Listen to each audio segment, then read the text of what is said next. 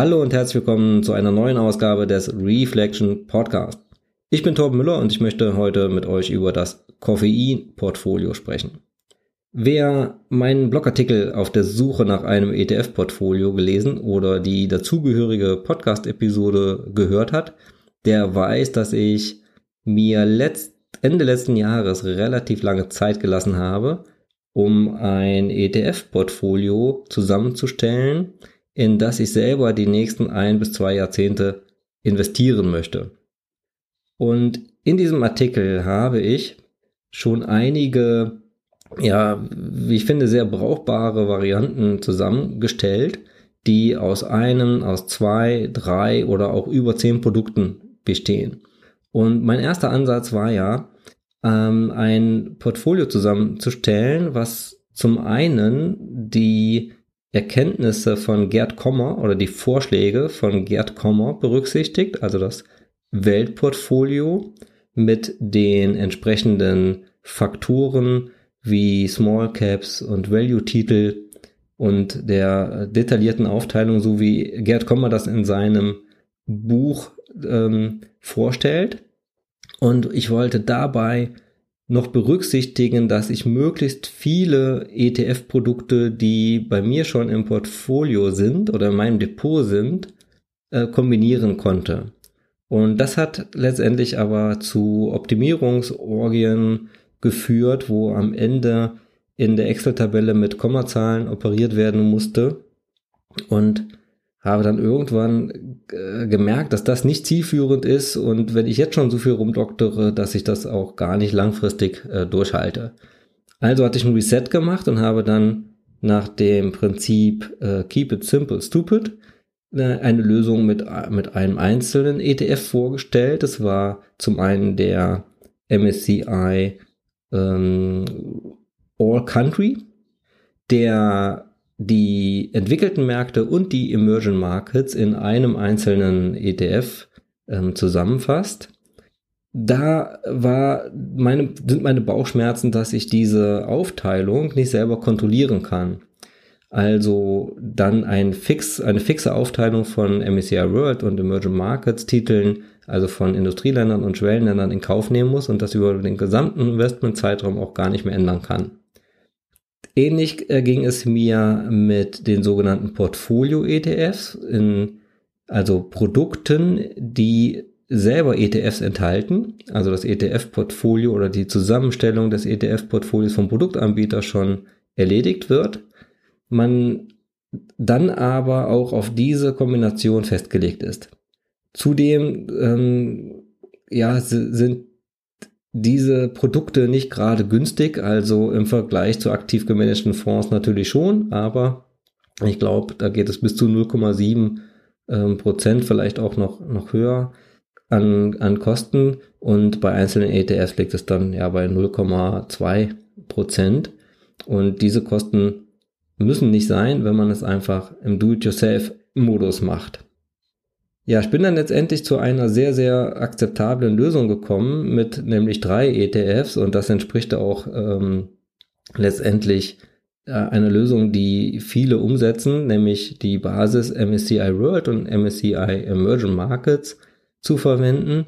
Und ich habe aus verschiedenen Überlegungen noch einen Europa-ETF dazugenommen, um den europäischen Kontinent ein wenig höher zu gewichten, wie das der äh, Fall wäre, wenn man nur auf Emerging Markets und ähm, MSCI World setzt.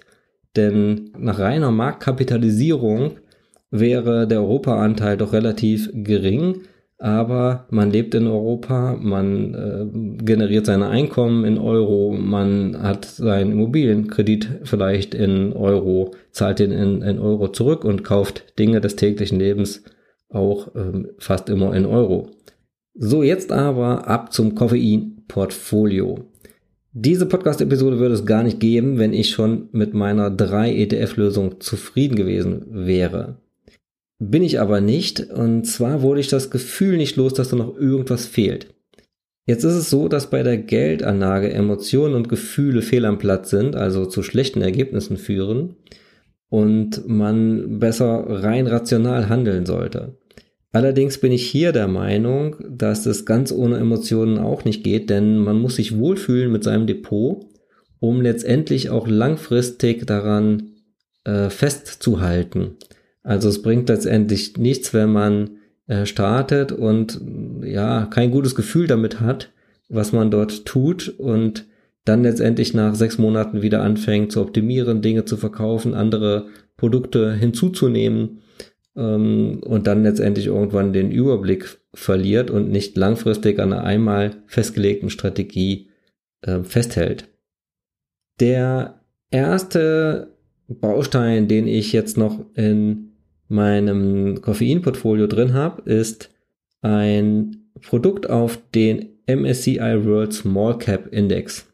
Es ist letztendlich so, dass kleinere Unternehmen, Nebenwerte, besser rentieren als Standardwerte.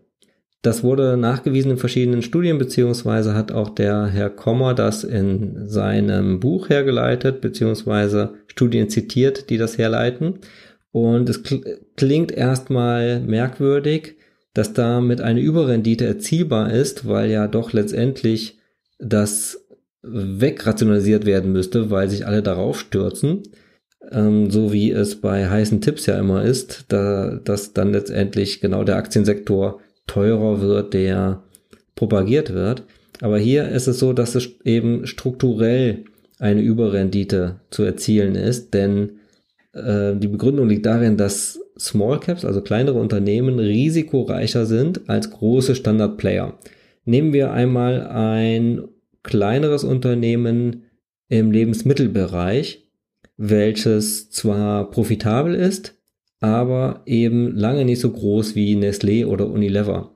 Dann wird es immer risikoreicher sein, in dieses kleine Unternehmen zu investieren, als wenn ich in die großen Blue Chips wie Nestlé oder Unilever investiere.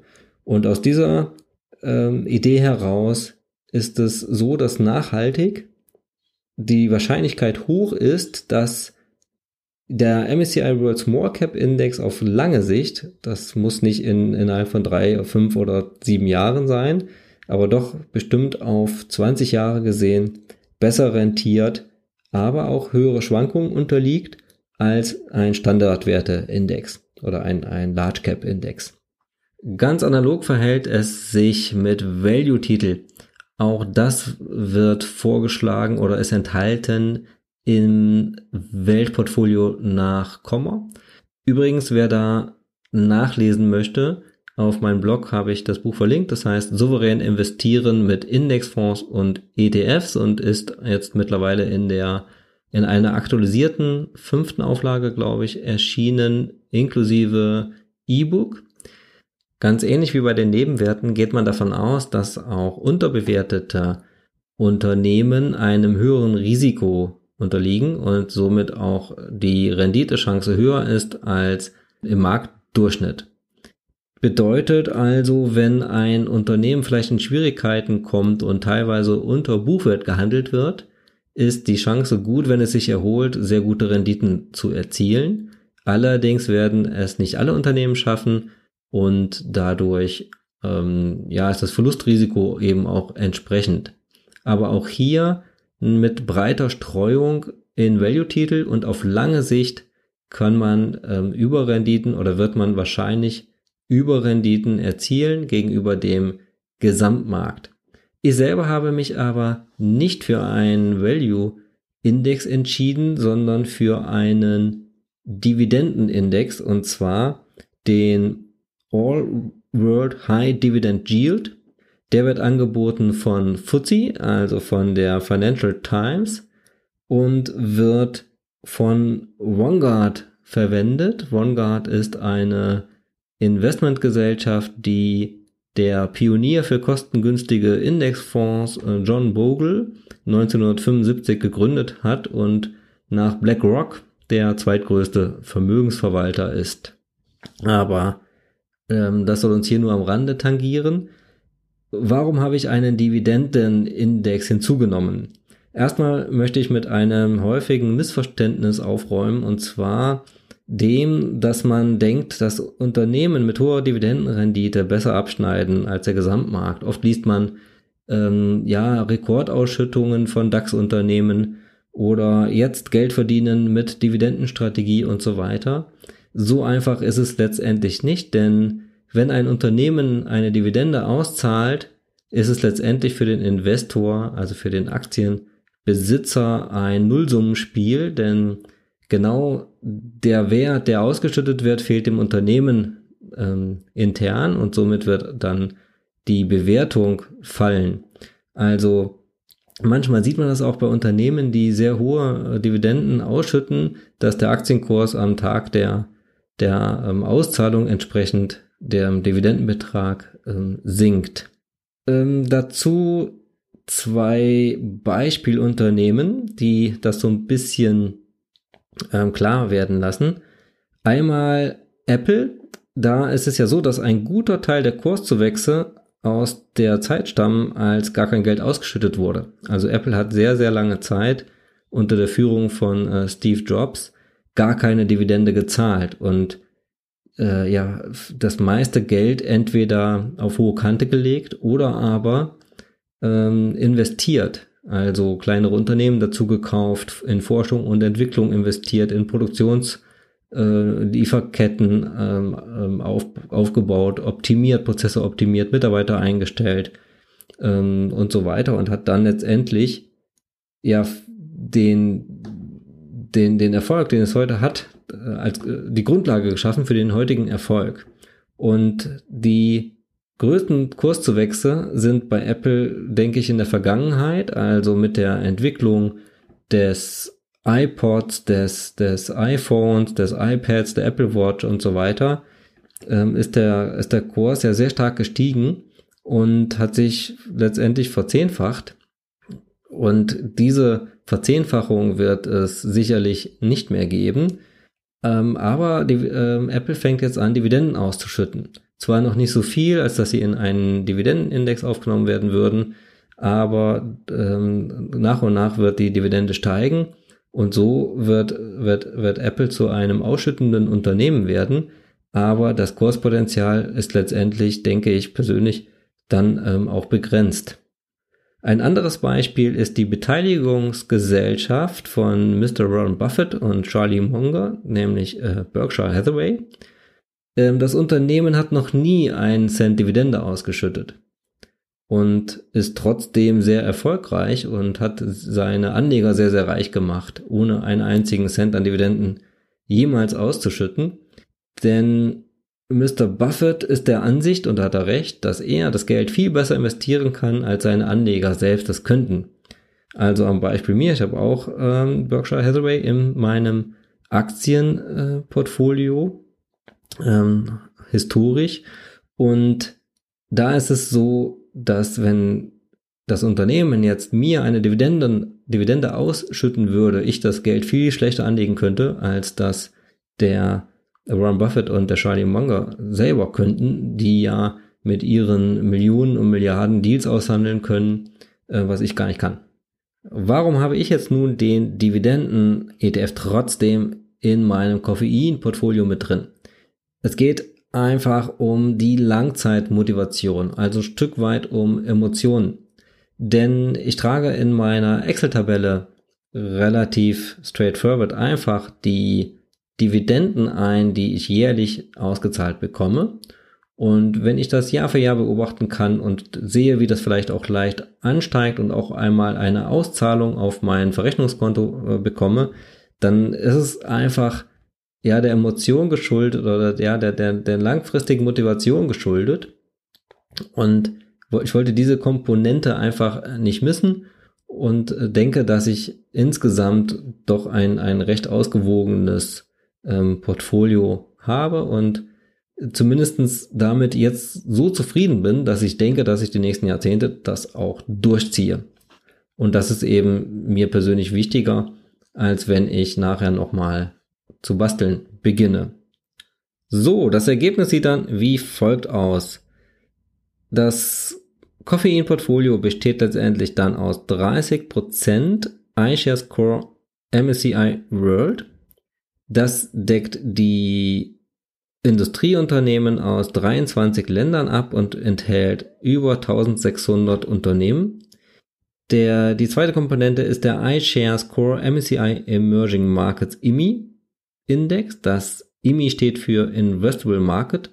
Bedeutet, dass dieser Emerging Markets Index neben den Large Caps auch noch ähm, Unternehmen aus den Bereichen der Mid- und Small Caps enthält. Und der Index enthält über 2600 Unternehmen aus den Schwellenländern.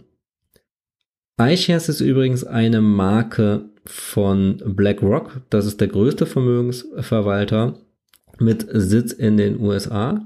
Bei dem Europa-Anteil, der ja letztendlich auch schon in dem MSCI World zum Teil enthalten ist, aber um den eben auf einen höheren Level zu bringen, habe ich mich für den Vanguard FTSE Developed Europe entschieden. Das ist ein sehr günstiger ETF auf den europäischen entwickelten Aktienmarkt und enthält über 500 Unternehmen aus über zehn europäischen Industriestaaten. Den Small Cap Anteil erledige ich mit dem SPDR MSCI World Small Cap. Das ist der einzige ähm, in, ja, an deutschen Börsen investierbare ETF auf den World Small Cap Index. Das hat sich in ja nicht allzu langer, vor nicht allzu langer Zeit, glaube ich, geändert. Da hat iShares auch einen MSCI World Small Cap Index aufgelegt und der in Deutschland vertrieben wird. Und hier muss ich nochmal schauen, das war ein anderes Thema, ob ich hier den Produktanbieter nochmal wechsle, denn ähm, jetzt, wo noch, wo es noch sich um, um die Anfangsphase handelt, ist das noch, noch möglich. Ich denke, wenn man da erstmal ein paar Jahre investiert hat, dann ist das aus steuerrechtlichen, aus steuerlichen Gründen und ähm, ja, operativen Gründen nicht mehr so einfach möglich.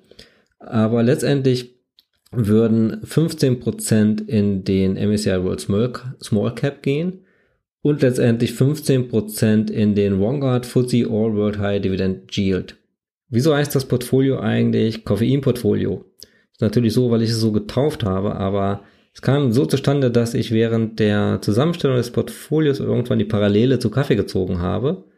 Um einen ausbalancierten Kaffeegeschmack zu bekommen, mischt man den aromatischen Arabica-Bohnen noch für eine schöne Crema ein paar Robusta-Bohnen hinzu.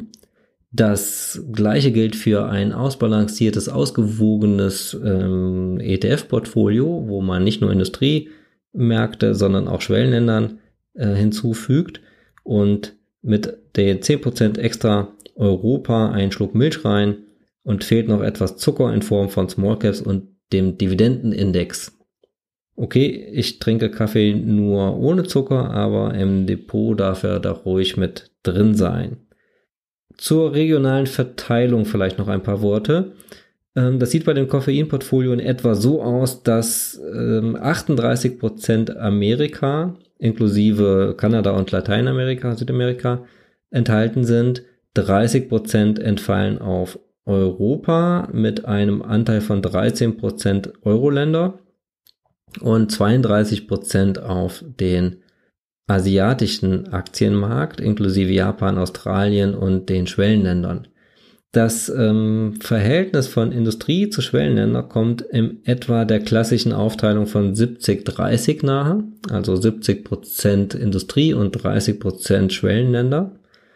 Wer das alle nochmal nachlesen möchte im Detail, der kann das gerne auf meinem ähm, entsprechenden Blogartikel, das Koffeinportfolio, tun. Da habe ich das nochmal aufgelistet. Die Kosten und die Renditeerwartung. Wenn man die Anteile an den ETFs gewichtet und die Kosten dann berechnet, dann bekommt man in etwa einen Viertelprozent ähm, an gesamten Kosten vor Transaktionskosten und gegebenenfalls Steuern für Kauf und Verkauf natürlich. Aber letztendlich die ausgewiesene TER beträgt insgesamt 0,25 Prozent. Das ist schon mal sehr viel weniger als bei den Versicherungsprodukten, die man äh, sehr teuer bezahlt oder auch äh, aktiven ähm, Investmentfonds, wie auch den Portfolio Fonds, also den Portfolio-ETFs, die ja schon fertig sind und verschiedene ETFs kombinieren, aber dann meist auch mindestens 0,5, 0,7 oder mehr Prozent ähm, abzwacken. Von dem Portfolio erwarte ich eine durchschnittliche langfristige Rendite von circa 7 bis 8 Prozent pro Jahr vor Kosten und Steuern. Aber dazu möchte ich sagen, durch die Börsenrallye der letzten 10 Jahre ähm, war die Rendite jetzt überdurchschnittlich gut, so dass ähm, man, wenn man an die Mittelwertrückkehr glaubt, oder es muss eigentlich kein Glaubenssatz, sondern es ist eigentlich Statistik, wenn die langfristige Aktienmarktrendite bei, sagen wir mal, neun bis zehn Prozent, je nach Periode und äh, also je nach Zeitperiode und nach ausgewählten äh, Marktausschnitt beträgt, dann ist es ja so, dass die äh, ja vergangene Rendite sehr gut war in den letzten zehn Jahren, so dass letztendlich im nächsten Jahrzehnt die Rendite etwas unter dem Durchschnitt liegen könnte.